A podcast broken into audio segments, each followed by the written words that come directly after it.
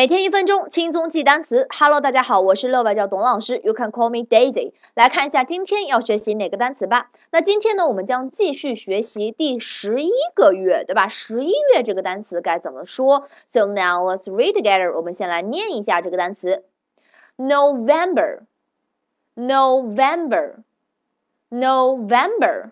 OK，还记得我们学九月份和十月份的时候，Daisy 老师说了，最后的三个字母都是 B E R，对不对？那十一月份它的最后三个字母也是 B E R。那我们来看一下前五个字母怎么记呢？No，No，No，这是哪两个字母啊？N O 对不对？No no them them v m them 哪三个字母呢？V E M 对吧？V E M 怎么拼的？怎么写啊？所以前五个字母就这么出来了。novem novem 就是 N O V E M。最后三个字母是 v e r，就这么出来了，是不是特别简单，对不对？只要你把这个单词给读准了，那这个单词你一定能够写出来啊。November，十一月。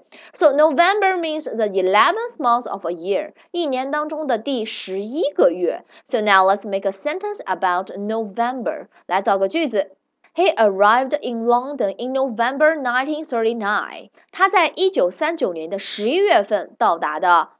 伦敦，对不对？He arrived in London in November 1939. OK, 1939.